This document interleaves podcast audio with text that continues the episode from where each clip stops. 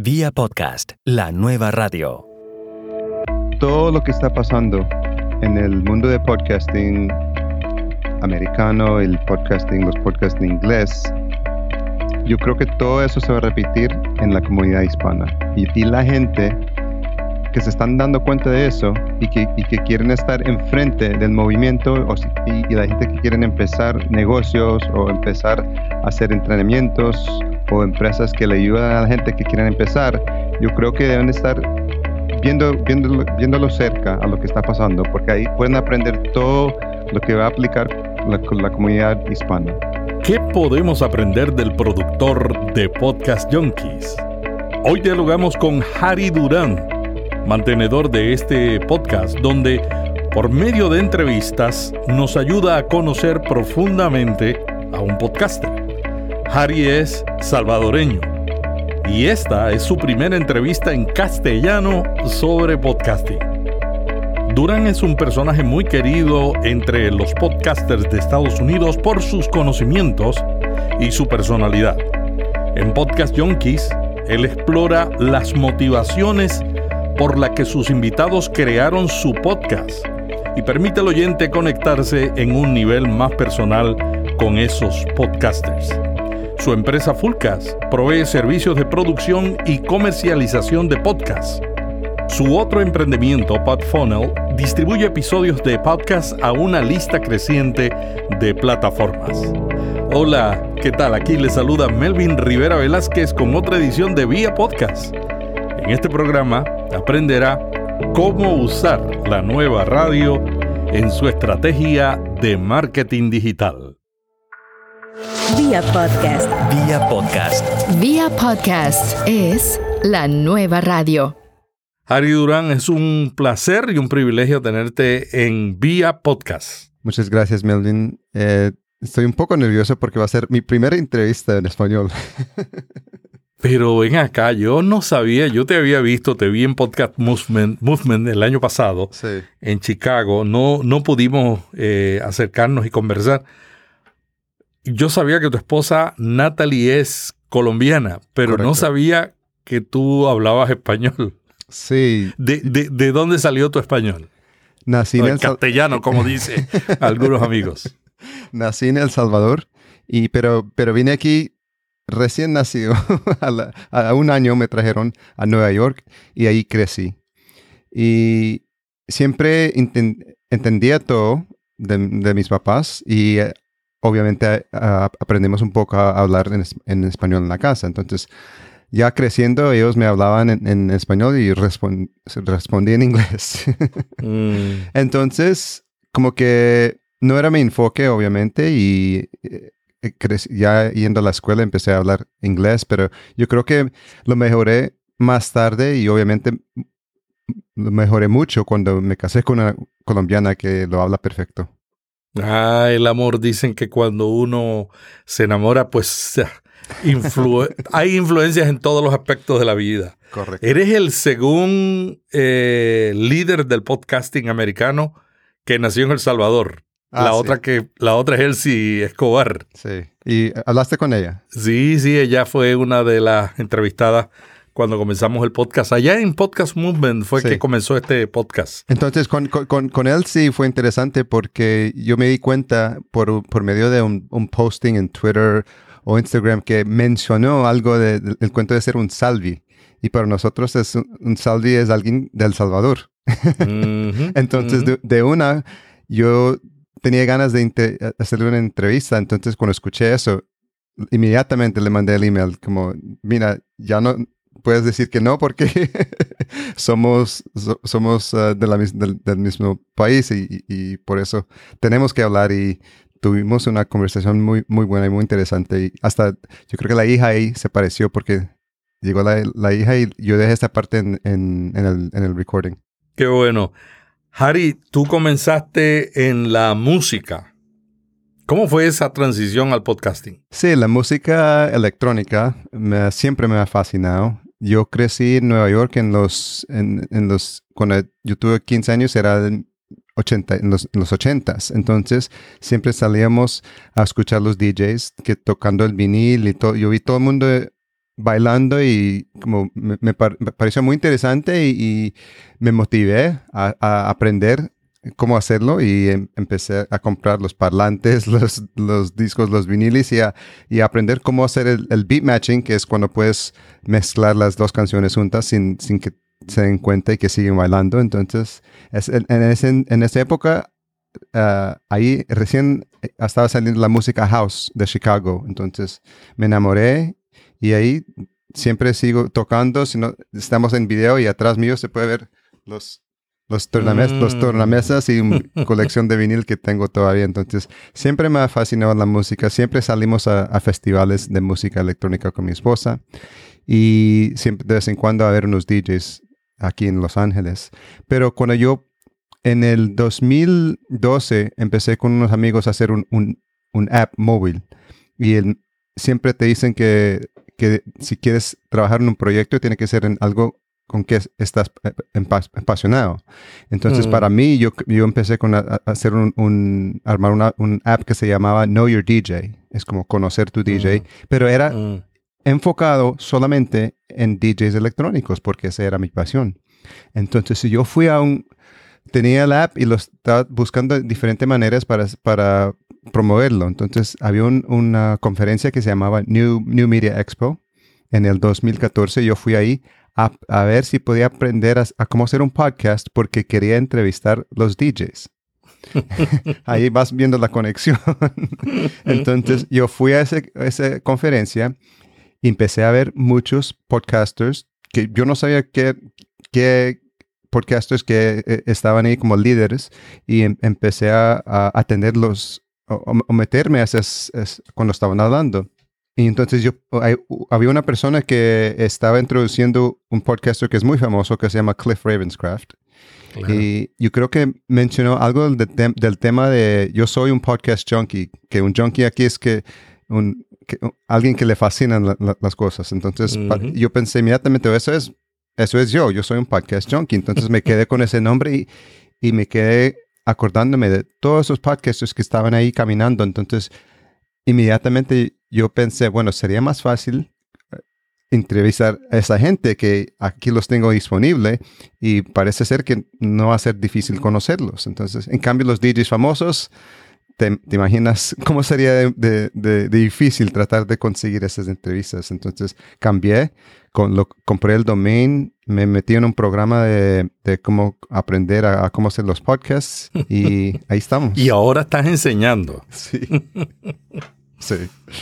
Oye, ¿cuándo vas a hacer la aplicación para encontrar podcasts? Ah, no, yo creo que hay suficiente.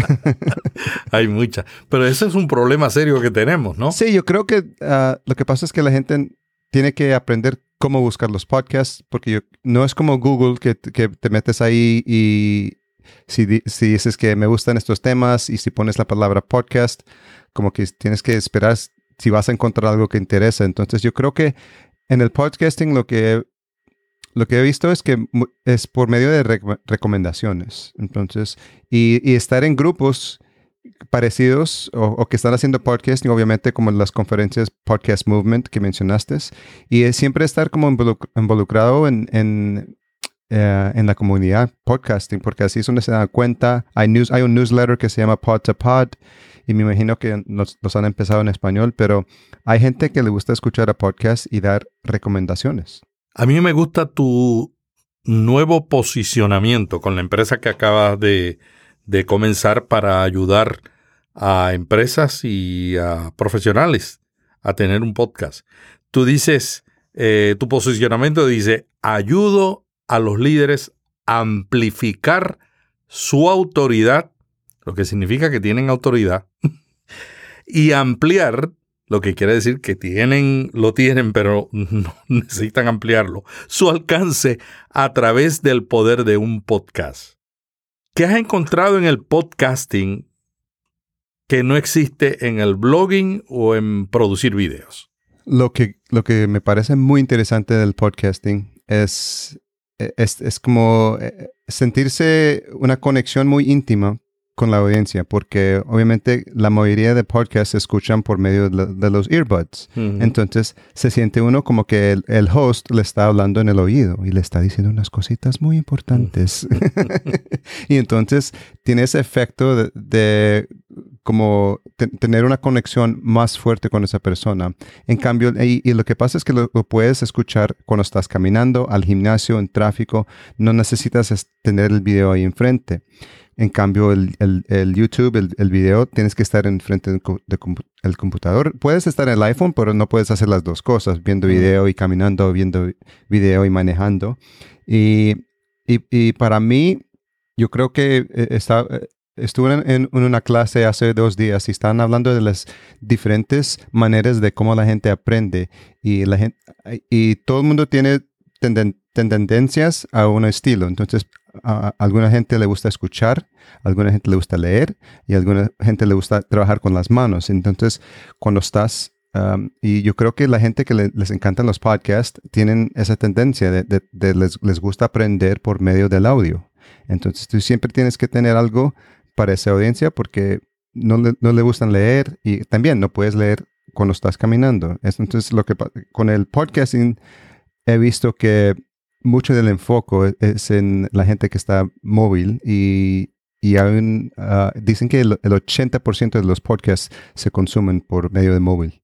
En Estados Unidos, la audiencia hispana, según el estudio de, Edison Research, es la número 3. O sea, la, inclusive hay más hispanos que asiáticos escuchando podcasts. ¿Cómo tú ves en las comunidades hispanas el podcasting?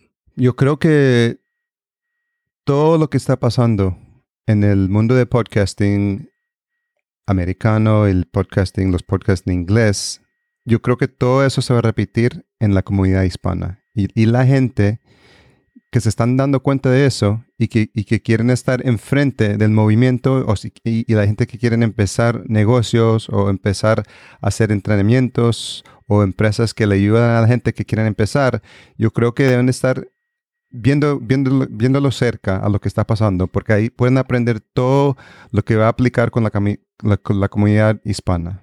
Porque yo creo que tú lo has visto también, porque hay, hay gente que necesita que, ayuda para armar un podcast y, entonces gente hispana, eh, empresas hispanas, entonces gente que quieren hacer que han escuchado podcasts en inglés y quieren cubrir el, el mismo tema, pero para la audiencia en español. Tu podcast profundiza en aspectos desconocidos de un podcaster.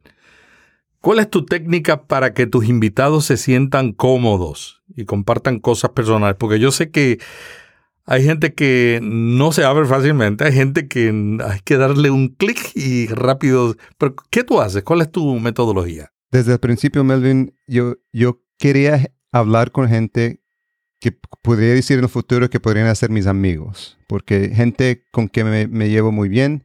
al principio eran gente que yo conocí en las conferencias, entonces gente con que compartimos un, trago o estamos hablando en, una conferencia de un tema eh, interesante. Entonces, yo ya por lo menos los conocía un poquito. Entonces, nunca, nunca me gusta el, el, cuento de dos gente, dos personas, perdón, hablando en un podcast o teniendo una conversación y uno se puede dar cuenta que esas dos personas como que no se conocen o que se acaban de conocer mm. y se nota porque es como una conversación muy fría y no hay conexión. No hay conexión y el host está siempre preparado con las mismas cinco preguntas, como que cuál es tu sabor favorito de, helado y, y qué harías eh, si, no, si fuera el último día de, tu vida. Entonces, yo creo que ven un estilo de un podcaster muy famoso que se llama John Lee Dumas, Entrepreneur on Fire, y trata que vive ahora en Puerto Rico. Que vive en Puerto Rico, correcto. Ya debe estar aprendiendo español porque en Puerto Rico 75% de la gente habla español. Sí, y me mostró fotos de la casa. Yo estuve con él en Podcast Movement en Chicago. ¿Ah, sí? Sí, me mostró. Y mira, me dijo, te quiero mostrar la casa que, que lo construyó el podcasting. Ah. Entonces, le, que le digo a los, la gente que, que quiere tener su propio podcast es tener tu propia personalidad, porque debe sentirse como una conversación dentro de amigos, debe sentirse como si tú entras en una fiesta o un bar y ahí están dos de tus amigos ahí sentados en la esquina hablando y tú te acercas y escuchas la conversación y es un, algo muy natural y es, y es como tener una conversación con tu mejor amigo. Y yo creo que el, punto más importante es, es siempre es estar escuchando lo que te está diciendo um, el guest del podcast. Porque muchas muchas veces gente que está empezando eh, con el podcasting se ponen tan nerviosos y, quieren hacerle las 10 preguntas y sin, sin escuchar lo que te están diciendo. Porque mm. si le hacen una pregunta acerca de cuál fue tu, el mundo, el momento más profundo de tu vida, entonces dicen, ah, el, el, día como que casi me, me, caí cuando estuve subiéndome a Machu Picchu.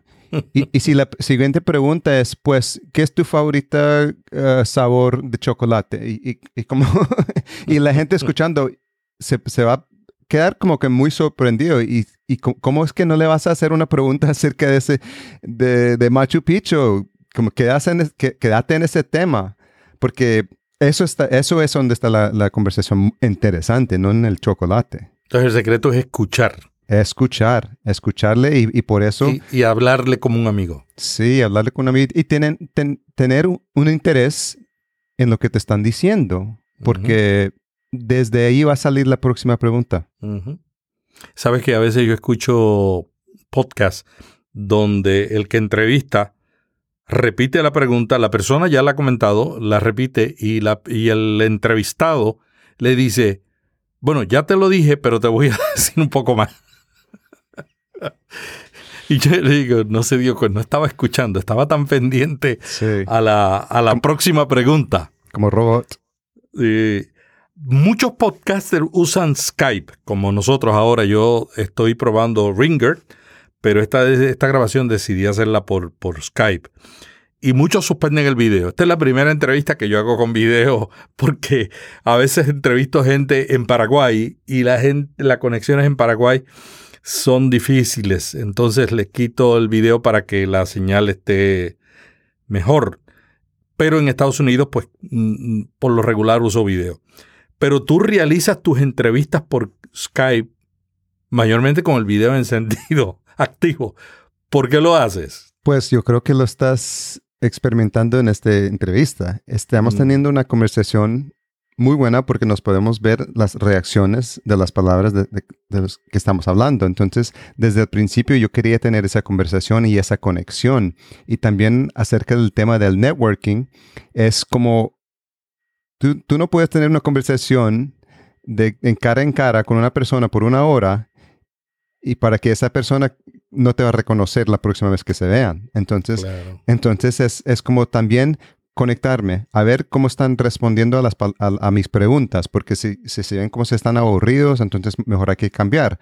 O si les, les dije algo y se quedaron ofendidos, obviamente se van a ver en los ojos. Entonces, todas esas cosas pequeñas, eh, que es el body language, que habiendo al otro ser humano ahí, eh, tú vas a reaccionar de una ah, manera muy diferente. Eh, y, si fuera sin video, entonces si estás escuchando, te puedes estar ocupado haciendo otra cosa, revisando tu, tu, iPhone o revisando tu email, entonces no estás prestando atención el 100%. Entonces con el video es, es difícil esconderte. claro. Y si tú ves que la persona, por ejemplo, está muy lejos del micrófono, pues también puedes este, dar alguna sugerencia. Y el lenguaje corporal es importante, ¿no? Sí. Porque me imagino que cuando ves que la persona está entusiasmada, todo lo reflejamos con los ojos, con el rostro. Nosotros comunicamos más, especialmente los latinos. Nosotros los latinos somos los italianos de, América Latina, especialmente los argentinos. Este, ese, ese sentimiento, esa manera de hablar, de que hablamos con las manos, que hablamos con los ojos, es muy importante, ¿no? Sí. Qué bueno, me, me alegra, me alegra eso porque creo que, tiene sentido, tiene sentido. Y yo espero que podamos algún día tener un sistema eh, que tenga la calidad, calidad más alta que, que Skype con vídeo integrado. Hay ahora varios esfuerzos. este, que están por ahí probándose, pero todavía parece que todavía están en, algunos en beta y otros salieron de beta, pero realmente todavía están en beta. Sí, yo creo que por lo menos si tienes la conexión, si no tienes una conexión buena, lo que puedes hacer también es ah, ah, tener el, el, video prendido para hacer la introducción y para que se conocen y para que se puedan ver y después se paga y al, final de conversación aprenderlo otra vez para despedirse. Y lo otro es hacer lo que estamos haciendo. Estamos haciendo con la técnica de double-ended, donde tú estás grabando tu parte, yo estoy grabando mi parte, luego tú me la compartes y yo la uno en la misma grabación. Así tenemos mejor señal. Sí. Harry, tú eres uno de mis entrevistadores favoritos. Yo te estoy siguiendo desde que tú comenzaste el podcast. Y siempre me gustó tu tono de voz tu tranquilidad. Me gustó también tu música. A mí me encanta esa música que tú tienes tan rara, porque no es la música típica de... A mí me molestan las introducciones donde dejan la introducción bien larga y están dos minutos sin decir de qué es el programa, como si uno estuviera conectándose al podcast para escuchar la música de introducción. Pero tú la mides con precisión, es interesante, es provocativa pero particularmente tu estilo, sobre todo la manera en que tú entrevistas. ¿Qué otras recomendaciones o principios clave tú le recomendarías a una persona que quiere mejorar en el arte de la entrevista? Gracias por la pregunta, porque yo, creo que es un, tema muy importante. Eh, y para mí es el cuento de, hacer una conexión con la, con la otra persona. Porque una vez yo hablé en Podcast Movement, en un, en la conferencia el año pasado tienen unos una porción del, del, primer día que se llama PMX y son tienes 15 minutos para hablar de cerca de un tema y, me invitaron. Y yo dije algo ahí que siempre me acuerdo y, gente me han hablado de ese, de ese, punto que tú tienes que tratar a, a, tus a tus guests como yo le digo en inglés que es you need to treat your guests like gold que tienes que tratar como si fueran oro. como si fueran oro porque estás creando... Oro molido. Exacto. Estás creando una relación mm. que si, si, si, tienes suerte eh, puede ir a largo plazo y nunca sabes en qué se va a convertir. Yo tengo amigos que los conocí por medio de, de una entrevista y siguen mis amigos y cada vez que nos vemos en Podcast Moves, nos, eh, un, un, abrazo muy fuerte porque ya, ya somos muy conocidos, nos hemos visto muchas veces y después de, la entrevista. Entonces, siempre me interesa las vidas de la gente y la razón por cual se, se, nota que estoy muy calmado es, es, también porque hago una meditación cada día. Para, para mí eso es una, parte muy importante del día, despertarme y hacer una meditación y también hacer unas intenciones y como para, para dirigir el día. Para Tú practicas el yoga, ¿no? Sí, el, el yoga, el kundalini Igual que él sí también. Sí. Salvadoreños con yoga. sí, sí, sí. ¿Y qué otra, qué otra recomendación tendrías además de esta, que es importantísima, ¿no? Sí. La importancia de conectarse con la persona de una manera que se sientan como amigos. Yo creo que es como, no, para mí la relación no, no se acaba cuando se acaba la entrevista. Mm. Entonces yo siempre quiero ser, estoy al día con lo que están haciendo. No, obviamente no todos, con más de 100 entrevistas se pone difícil, pero tengo unos amigos que siempre están en el feed de Twitter, que siempre los sigo por Instagram, que, que, los veo en Facebook y cada vez que tienen algo, tienen un proyecto, si, si me doy cuenta de algo con que les puedo ayudar, yo les hago el, el, retweet, hago un posting, pongo un video o si tienen... Eso he notado, eso he notado que tú compartes eh, mucho sobre lo que otros están haciendo. Yo también lo hago. Sí, sí, yo creo que es una comunidad muy, muy pequeña, entonces yo creo que mm. todos nos tenemos que, que, ayudarnos a nuestros mismos. Y eh, hay un dicho en inglés que un rising tide lifts all boats, que, mm. que cuando sube el agua, que todos los barcos que están en el agua se, mueven. se mueven. Entonces yo creo que tenemos que tener eso siempre en la mente para... Y, y, no ayudar a una gente esperando que te van a dar algo o devolverte algo, porque así no es, así no funciona. Ese cuento de estar en el flow y el del, o si la gente habla del karma, es, hay que, hay que dar sin pensar qué es lo que vas a recibir, porque si, si, si es así, no te va a funcionar, pero siempre tienes que dar sin tener que recibir algo. Mark Maron lo critican porque tiene muchos anuncios en su podcast y que los podcasts son muy largos.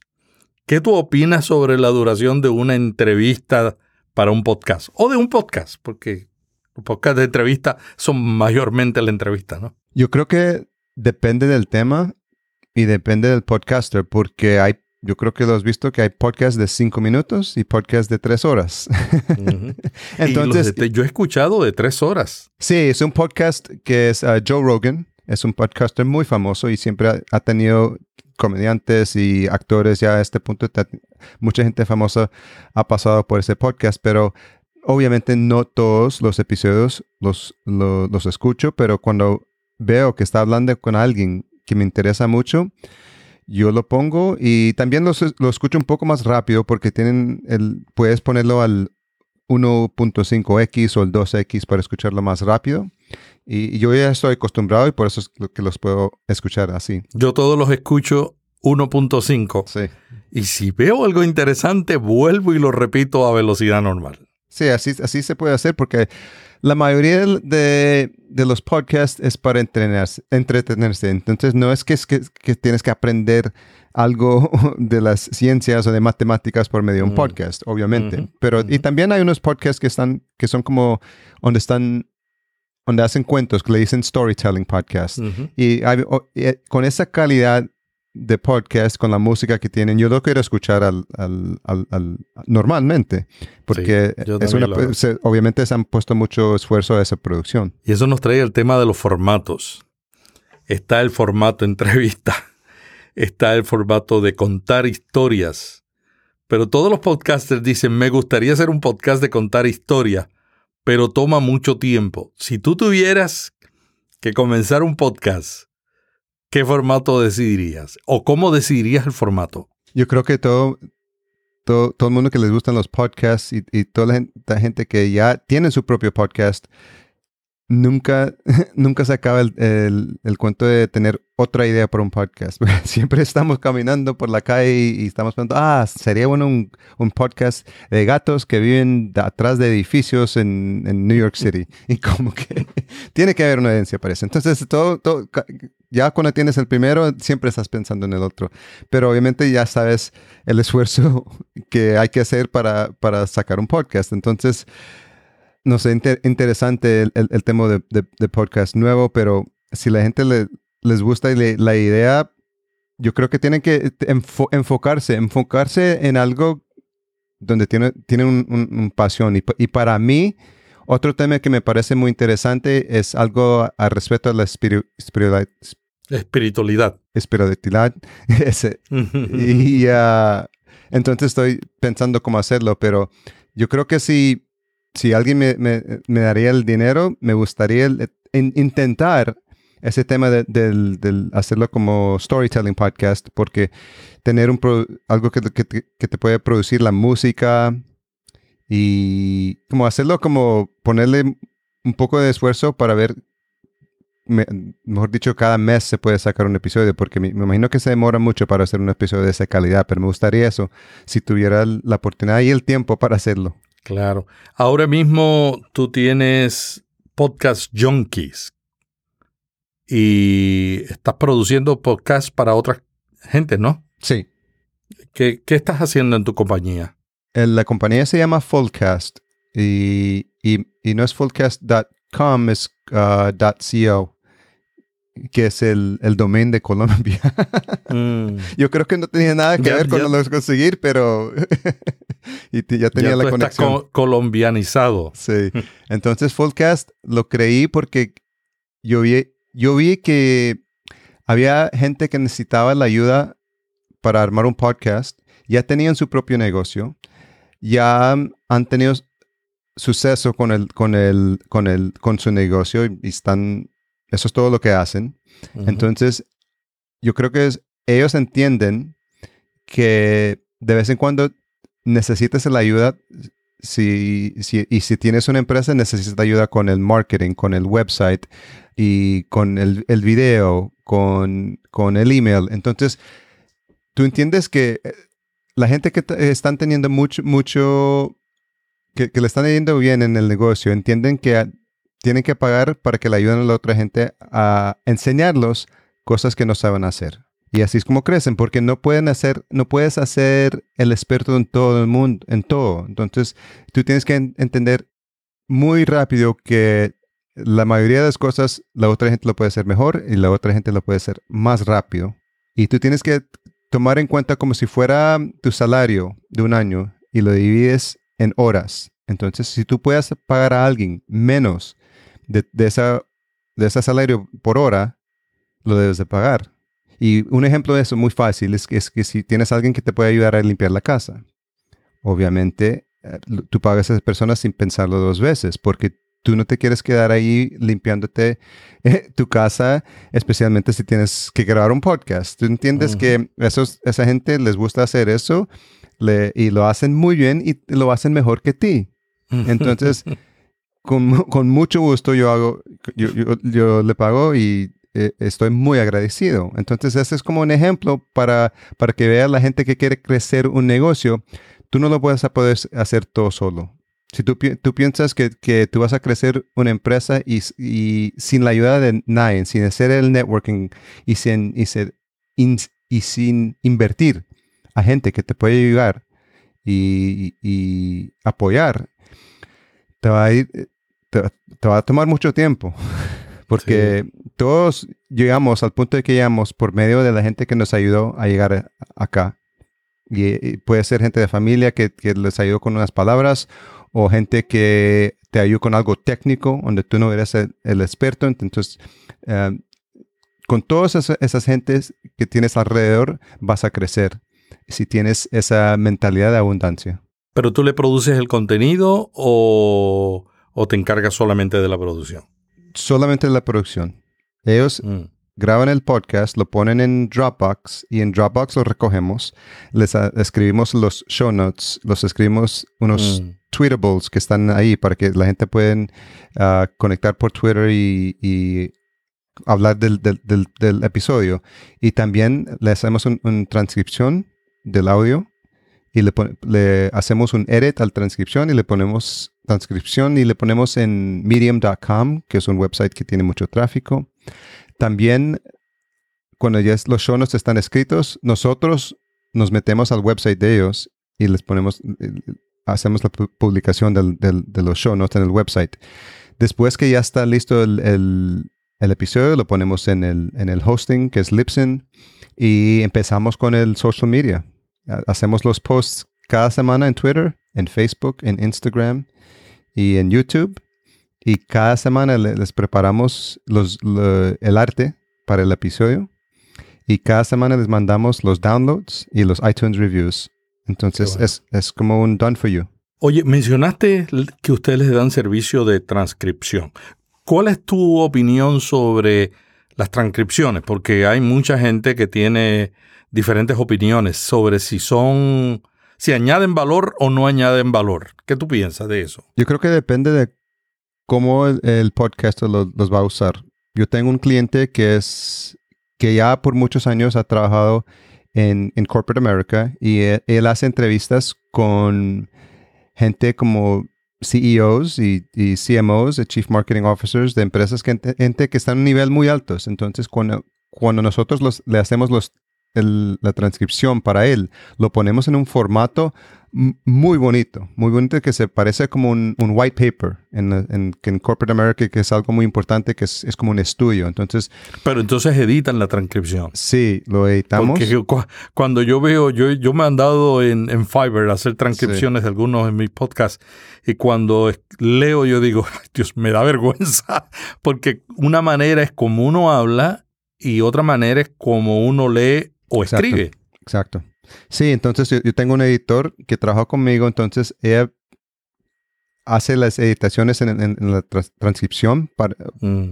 por ese punto, para que se pueda leer como si fuera una conversación normal. Qué bueno. Tú no solamente eres un podcast junkie, sino un productivity junkie. de esos que le gusta siempre estar explorando eh, herramientas de productividad. Sí. ¿Qué tres aplicaciones esenciales usas en tu trabajo de creación y marketing del podcast? Solo tres. Bueno, dímela No, toda porque yo, yo soy también un productivity junkie. Yo, yo todo lo hago con iOS. Sí. Soy Me- un, Un iOS junkie. un iOS junkie. Me di cuenta de una app que se llama uh, Charlie App. um, Mm. Y te puedo mandar el link. El Charlie App es interesante porque se conecta con tu calendario en Google y cuando vas a tener, ya tenías una entrevista, reconoce a los emails y se conecta con Twitter y se conecta con Facebook y te manda detalles sobre la persona antes de la entrevista. Mm. Y mira, yo me- me ¿Y cómo encontré- lo hace? ¿Por las redes sociales? Por las redes sociales. LinkedIn, y Sí, sí. LinkedIn y los Sí. otros. Sí, entonces ahí dice, mira, Melvin acaba de cumplir, se acaba de graduar, ah, con, con hablan, acu- acuérdate de eso. Entonces tienes esos puntos para por lo menos tener una conexión con la persona o, o a ver si, si, si- si le gustan los perros, algo que, con quien puedes conectar. Entonces, ¿Cómo se llama? Charlie, Charlie App. Charlie App. Sí. Vamos a poner el enlace en las notas. Sí. Um, el otro es Slack.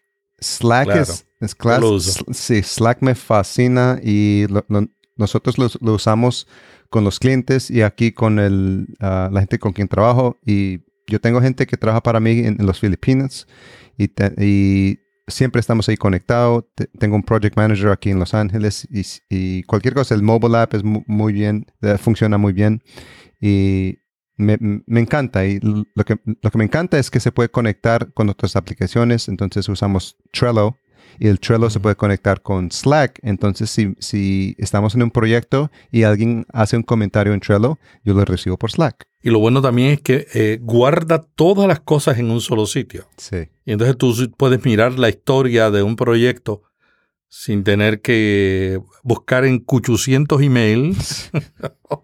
Y el, y el- odio el email, odio el email. sí. Tengo que Y- contestar cientos de email, cientos de email cada semana. Por eso yo creo que Bueno, yo creo que tienes que ver, me encanta tanto Slack. Yo lo uso, yo uso Sí. Slack. pero eso con el cuento de los emails, tienes que, ¿has usa- has usado un, un- una app que se llama unroll.me? Claro, Sí. yo lo uso también. Yo creo que Pero pero hay si que sigues usarlo. recibiendo miles, hay que seguir Sí, usándolo. sí, porque- sí, ese es para cada vez que le piden a uno el email en algún lugar, uno Sí. no sabe dónde va a parar el email de uno. sí. Y Unroll le, Unroll.me, los desconecta de todos esos Sí. junky, junk emails. junk emails. Sí, porque lo que pasa es que la gente no entienda que han dicho que los, los emails es una colección de la agenda de otras personas. Ah, qué buena definición. Me Entonces- gustó eso. Entonces, cuando lo ves desde esa perspectiva, como que, uy, esta gente me está quitando Sí. el tiempo. Sí, o sea que tú te dedicas a responder a las urgencias de los demás. Sí. Qué interesante, yo nunca Sí. había visto. Eso me gusta. Ya tengo un diálogo con mi jefe y con mis colegas de mi trabajo. Sí. El, otro app es, el otro uh, website se llama Zapier. Es como Mm. Z-A-P-I-E-R. Z- Zapier.com. Y lo que me encanta es que puedes conectar a todas estas otras aplicaciones y hacerlos que, que hablan juntos y, y ponerlos como una receta. Entonces lo uso en el, en el- en el negocio porque cuando ponen un, un file, un M- MP3 en un Dropbox, yo puedo decirle por medio de Zapier, cuando ves que ha llegado eh, el MP3 en, es- en, este, ah, en esta carpeta, lo mandas, me lo mandas por una nota por Gmail y también lo mandas al Dropbox del editor de una vez. Mm. Y, y- y también me mandas una notificación por Slack que ya llegó. Entonces empiezo a conectar todas estas cosas automáticamente y así no necesito a alguien que esté ahí pendiente viendo el- el- la, la carpeta de Dropbox que si ya llegó, ya llegó, ya llegó. Yo quiero, los, lo uso mucho, tengo como casi 50 recetas ahí que estoy usando, que se puede conectar eh, el accounting, que cada vez que alguien, un cliente entra, que automáticamente pone esa información en el accounting system. Muy bueno. Muchas, sí, tiene como, como unos 500 aplicaciones que se pueden conectar. Wow, Sí. wow, interesante. Tú me provocaste ya con tres, así es que yo te voy a decir también otras porque están muy buenas. Estoy, estoy viendo, en- yo, yo uso un servicio que se llama Fancy Hands. Y Mm. Fancy Hands es como un concierge, pero con un concierge digital. Entonces yo los estaba usando por casi tres años y les puedo mandar cualquier cosa y si, es, si se toma más de 15 o 20 minutos, dicen que te, se, va, se, tiene que usar otro task, porque lo, lo, que estás haciendo es pagando por tasks. Entonces, en el mm. pasado los he usado como que estoy en una ciudad nueva y necesito un doctor para el perro que está abierto el sábado. Me les mando, boom, y me mandan tres opciones. O que se me reventó algo en una bolsa, necesito a alguien que se puede como coser ropa de 24 horas, boom, te lo mandan. En el pasado he tomado fotos de, de el correo que me llega, que, que como revistas que, que, los quiero cancelar, le tomo la foto a la caja que tiene la, dirección y les digo, y, y la foto de la revista por favor me quitan de esta revista de, de, de, mandarme, que paren de mandarme este, esta revista. Y, ellos lo buscan y, ok, Harry. ¿Pero ellos lo hacen manual o es con yo no sé cómo una receta? no sé, no, es, gente que está trabajando y haciendo ah, estas cosas, sí. Y no, no, es no, es automática, tienen, tienen gente trabajando y ya conocen. Entonces, ah, me pueden hacer una reservación en el restaurante para mañana a las 4. Y los uso por cosas donde se donde se como toca estar en el teléfono por hora. O a veces los, mm. he, los, he, usado como me pueden llamar a Verizon y cuando te responde un ser humano me, avisan. sí. Qué bueno, qué bueno. Otra más, otra más. Estamos entusiasmados. También soy un fanático de, los uh, plugins en Chrome. No mm. sé, entonces en Chrome hay muchas cosas que es, que, es interesante porque como que siempre yo vivo en, un, en Chrome, entonces porque tengo el, email y el Gmail y siempre estoy usando los, los tabs, los tengo abiertos, pero cada vez que, se, que, abro más tabs en Chrome, obviamente va a empezar a afectar la memoria. Entonces el primer app que siempre instalo cuando, cuando tengo Chrome es uno que se llama The Great Suspender. Hmm. The Great Suspender lo que hace es que si tienes unos muchos tabs open, tú puedes poner ahí que después de 15 minutos, como quitarle el enfoque de ese tab y así te va bajando eh, lo, que está usando el esfuerzo que está haciendo um, el CPU. El otro es una app que se llama LastPass, es uno que como que no lo considero como, una aplicación, pero obviamente es LastPass lastpass.com es una conexión que, que, que lo pones por medio de un Chrome plugin y también en, todos los browsers que usas. Entonces, ahí es donde tengo todos mis, mis passwords, mis, y, todos los y, son largos. Yo tengo los passwords de 25 25 characters. De los automáticos. Sí, de automáticos. Entonces, no, pero no los tengo que acordarme de esos, porque siempre... ¿Quién se va a acordar de No, lo que, lo que hago es, tengo que acordarme de uno. El, único con que ah. entro a LastPass. Y ahí LastPass los hace y los guarde. Y así compartimos los passwords con, con ah, mis empleados también. Entonces yo no, y la gente en los, en los filipinos siempre, simplemente tienen que tener LastPass y por medio de LastPass comparto el, el password con ellos y así, eh, y yo puedo, yo puedo decidir que si quiero que ellos vean el password o no vean el password.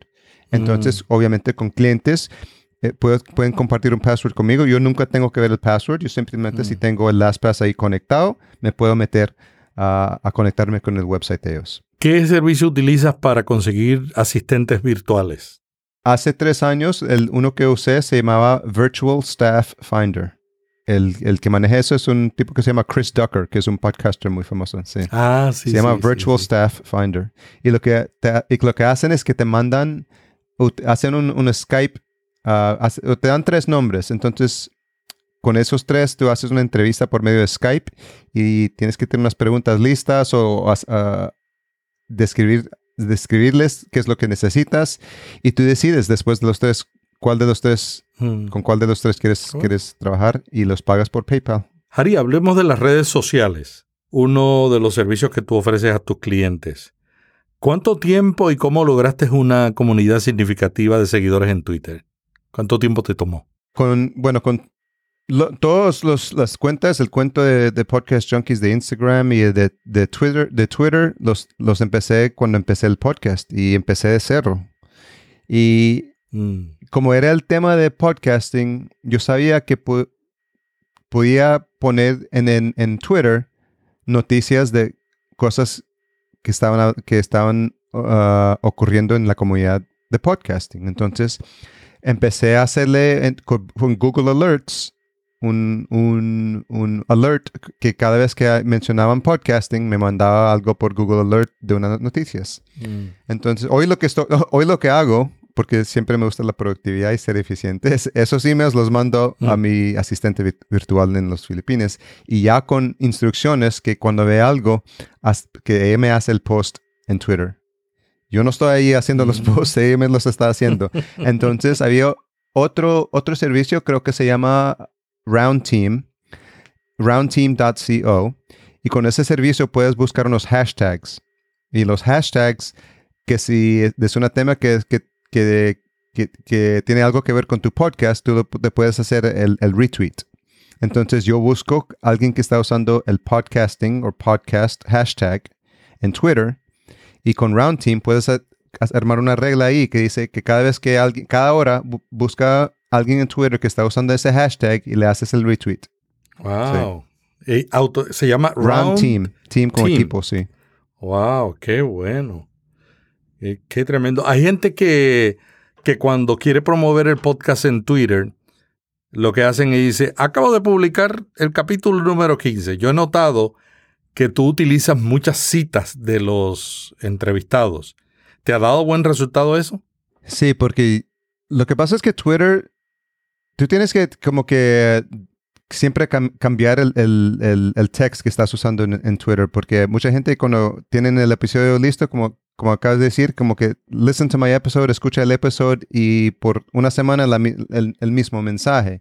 Entonces, como yo ya tengo escrito y por medio de los show notes que estamos haciendo, tengo un- los, los quotes y entonces el quote, por lo menos, si son interesantes, como cuando la gente ve eso en Twitter, le da como que le dan las ganas de ver de qué, lo- de qué están hablando esa gente o, o de dónde salió ese, ese comentario. Entonces, Claro. les, les provoca algo. Es como, como- como dicen con el, el subject line del email. Siempre tienes que poner algo ahí que te provoca hacer el click, porque es... Si, sí, porque si le pones ahí, listen to my episode, escucha mi episodio, es, ¿quién, quién, quiere, ¿quién quiere hacerle a- abrir ese email? Pero si le pones en el, en el subject line del email, no, no, no vas a creer qué fue lo que me pasó el día que me fui nadando con, con los delfines. Entonces, es- tú ves algo y dices, Mm. "Oh, te parece muy interesante. Entonces, siempre es- tienes que, como es, es- tiene, siempre tiene que ver con la emoción, ¿verdad? Porque si te quedas emocionado, o si tienes un, un- haces un impacto a la persona con lo que estás escribiendo, entonces te van a responder. Y a veces la gente lo, lo toma de la, la otra manera y, y- y quieren hacer co- decir cosas que, que- que no son bonitos y también tiene que quieren que provocar a la gente, pero es lo que están haciendo es la misma cosa. Obviamente lo puedes usar para lo bueno y, y hacer decirle cosas que le pueden motivar a la gente o como inspirarlos. Esa es otra razón por la cual las notas son importantes. Porque tú sacas los Twitter, los Sí. tweets, los sacas de, de las Sí. notas, ¿no? Harry, ¿qué equipos usas para producir tu podcast? Ah, ahorita estoy usando el, el, el, ah, el micrófono que, que es famoso para los, para los podcasters que están empezando, que es el ATR 2100, que es, de audio, Audio Técnica. Um, a principio empecé, empecé con solo eso, pero después le quería subir el volumen un poco, entonces compré un, un, un sound card que es, es el Focusrite. El Focusrite Ujú. 2i2 es una cajita roja y ahí puedes eh, por- conectarlo por medio del cable ah, XLR del micrófono. Pero Y grabas directamente a la laptop. grabo directamente, ah, sí, por medio de Skype, por medio de Skype y gracias a Dios hasta este punto no he tenido problema con el Skype, Ah, porque siempre utilizo una conexión directo a, a red con el- un cable. O sea, no usas Sí, Wi-Fi. no, siempre cuando cuando nos movimos, a- m- movimos a- m- llegamos a esta casa, aquí no tenía un cable para el red, entonces le, si quieres hablar de ese servicio, hay uno que se llama Task Rabbit. Task Rabbit es Mm. como, en vez de virtual, es personas en persona que te pueden ayudar. Entonces yo, yo me metí en Mm. Task Rabbit y le, le- le puse ahí, necesito a alguien que sabe ah, como instalar un cable y meterse por debajo de la casa y hacer las conexiones. Un tipo llegó, llegó a la casa, dijo, yo tengo las herramientas y te puedo pasar recogiendo el cable y, y te va a costar otros 20 dólares. Sí, hágale. Entonces se fue a, Home Depot a comprar, llegó a mi casa con el cable y con las herramientas y se, se empezó a meterse debajo de la casa y en 3, 4 horas ya lo, hizo y yo creo que lo pagué, le pagué como 60, 70 dólares, pero era una inversión para mí inteligente, porque eh, del tema que hablamos más temprano, que yo no tengo que ser experto en las cosas y hay gente que son expertos. Entonces, entonces por eso es porque yo quería una conexión de red ah, con cable aquí para el Skype. ¿Y notas la diferencia cuando estás grabando una entrevista por Skype con, con cable a cuando se hace con Wi-Fi. No tanto porque ah, también tengo como el Wi-Fi como backup, pero si estoy en otro lugar y, solo Wi-Fi, de vez en cuando sí se nota, entonces tengo que ah, apagar el video. Es una buena muestra el equipo que tú utilizas. Ah, pero tengo lo, y interesante que lo estamos hablando hoy, porque hace una mm. hora me acaba de llegar una caja y la caja es de la mm. empresa Shore. Y no sé si, si, habías escuchado, pero en Instagram le puse un post que acá ya puedo confirmar que voy a tener el, el Shure Microphones como un sponsor del podcast. Entonces, wow. sí. Óyeme, pero ese es un logro, porque las compañías de equipos no, entonces, se hacen presente eh, auspiciando podcasts. Sí, lo interesante es que ellos entiendan que mi audiencia es gente que saben de podcast y están siempre interesados en el, en el equipo de, de, podcasting. Y Shure es una marca. me mandaron estos, el, los headphones que ves, que son. Esta es la primera mm. vez que estoy usando estos headphones. y me mandaron un micrófono nuevo que están usando que se llama el Motive. sí, el ah, Motive M51. Muy bueno. Yo he visto algunos videos de ellos. Esto está hecho. Muy pesado. Y, es, y, y, con eso también el SM7B. Wey, wey. El micrófono Shure SM7B es el micrófono de segundo nivel dinámico más popular entre los podcasters. De segundo nivel. O sea, el primer nivel es audio técnica y alguna gente usan otros. Eh, pero el segundo nivel ya cuando uno dice, quiero, especialmente cuando uno no tiene una acústica en perfecta, ¿no? Porque el micrófono dinámico es, eh, se olvida de las deficiencias de la acústica y te da un mejor sonido. Qué bueno. Qué, tú sabes que a mí me alegra esa noticia, eh, Harry, porque mientras más compañías empiecen a auspiciar podcasts como el tuyo, significa que otras se van a inspirar y van a decir, no, el podcast es un medio, no, vamos a hacerlo. Y especialmente cuando uno se, une con, una marca que, sabes que como que se, tienen la espalda de los podcasters y que y se quieren meter y involucrarse con la comunidad de podcasting. Y yo, yo siempre me, ha fascinado la marca Shure porque como de DJ también, la, aguja siempre usaba la marca Shure. Entonces, muy conocidos y, de mucha y buena calidad. Y el nuevo micrófono de ellos para iOS es fantástico, el Motif 8, creo que se llama, ¿no? Muy bueno, muy bueno. Yo estoy, lo tengo en el ah, wishlist.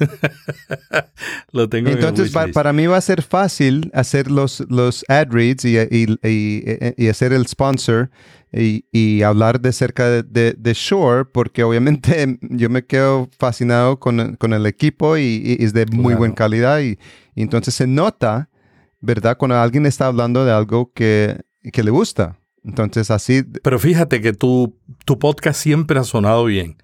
Y yo siempre pensé que tú tenías un Shure Pero yo creo que es la combinación, de la combinación del ATR con el Focusrite, porque yo sé que gente tiene solamente el ATR y obviamente eh, va a ser un más bajo, pero no, sí, no necesita mucho no, Sí, no me estoy quejando para nada y agradezco mucho porque me ha llegado a este punto con este micrófono. Entonces, pero también lo que quiero hacer, pero imagínate todo este tiempo hablando tanto de la audio técnica y yo creo que ellos nos, se han metido al cuento de, hacer el sponsor de podcasting. Entonces, Si, si, hay una empresa que, que lo entienda y, se quiere poner a, a, invertir dinero para apoyar los podcasters, entonces hay que apoyar a esas empresas también. Qué bueno, qué bueno. Sí, yo creo que sí. Yo creo que tenemos, tenemos que auspiciar a las empresas que realmente están auspiciando la industria. A todos nos conviene, a todos nos conviene. Finalmente, si fueras a comenzar de nuevo, ¿qué harías diferente? Escoger a mí me gusta el tema del podcast porque obviamente me encanta y me fascina hablar con la gente y me encanta el tema del podcasting. Entonces no sé si eh, eh, haría algo diferente, pero para una persona que está empezando y que si no saben si el tema que han escogido para el podcast es algo que, que les eh, empasiona, yo creo que, se van a aburrir. Y se van a dar cuenta mm. que hay un, un término que se llama pod fading. Es cuando después de, siete episodios te, cansaste y te diste cuenta que todo el trabajo que toma para armar un podcast y te pusiste muy triste y decidiste que mejor, mejor dicho voy a aprender a coser por algo diferente que no me lleva mucho tiempo. Entonces, si, vas a, si ya sabes que vas a llegar a ese punto, ¿por qué no por lo menos escoger un tema que te fascina, que te interesa, que amas, que cuando hablas con la gente estás eh, muy contento y, que estás eh, en tu zona perfecta porque siempre, siempre tienes una sonrisa con, cuando tienes esa hora con esa persona o cuando tienes esa hora hablando de ese tema. Entonces, eso se va a notar y la gente que está escuchando los podcasts van a escuchar eso en tu voz y van a decir, decidir que siempre quieren estar contigo cada semana escuchando cómo, de cómo estás hablando de ese tema. Entonces, pero si escoges algo que no te interesa y lo estás escogiendo por, por, por tratar de hacer dinero o porque vistes que hay 20 otras personas hablando de ese tema, o es un, programa de televisión y todos haciendo un podcast y tú quieres hacer un podcast también de Game of Thrones. Tiene que ser el mejor de los mejores porque hay 20 mil opciones. Entonces, es, como que ponerle un poco de tiempo, no solo meterte, meterse al cuento de podcasting porque que ves que todo el mundo lo está haciendo. Muchas gracias, Ari Durán, de Podcast Junkie y de Fullcast y Podfunnel. Eh, Harry también publica en Medium y en las notas vamos a poner los enlaces para conectarse con él y escuchar este magnífico podcast, Podcast Junkie, que a mí me gusta mucho y que escucho toda la semana. ¿Algo más que quisieras añadir al cerrar la entrevista? Bueno, como hablamos al principio, es muy interesante la, la gente hispana que se está metiendo al cuento de podcasting y si, y si también están escuchando lo que, o, están viendo lo que está pasando en, eh, en, los podcasts en inglés, yo creo que, Melvin, hay muchas oportunidades para la comunidad. Para ser el primero, por ejemplo, el primero que va, que va a hacer un, un podcast en español entrevistando, entrevistando a otros podcasters en español. Porque yo no sé si lo podría hacer completamente 100% todas las conversaciones en español, pero Mientras tanto, si alguien quiere intentarlo, pues ahí está. Qué bueno. Harry, muchas gracias por acompañarnos en Vía Podcast y la semana que viene tendremos a otro podcaster dialogando sobre este tema que nos apasiona. Muchas gracias por la oportunidad de hacer la, primera entrevista en español. Espero que eh, lo hice muy bien. Sí, te quedó bien. Me imagino que más tarde lo va a escuchar mi esposa y ahí me va a contar. Gracias a Harry Durán de Podcast Junkie por esta entrevista. En las notas puede ver los enlaces para conectarse con nuestro entrevistado. Si este podcast le gustó, compártalo con un amigo o amiga que le interese este tema. No se pierda la próxima edición de Vía Podcast. Suscríbase y recíbalo automáticamente lo publiquemos. Para más contenido sobre el arte del podcasting, visite Vía Podcast FM. Si desea información diaria sobre el mundo del audio bajo demanda, únase al grupo Solo Podcasting en Facebook. Este es Melvin Rivera Velázquez, agradeciendo su atención y su tiempo. Hasta la próxima edición cuando seguiremos explorando cómo usar este nuevo medio en su estrategia de marketing digital. Vía podcast. Vía podcast. Vía podcast es la nueva radio.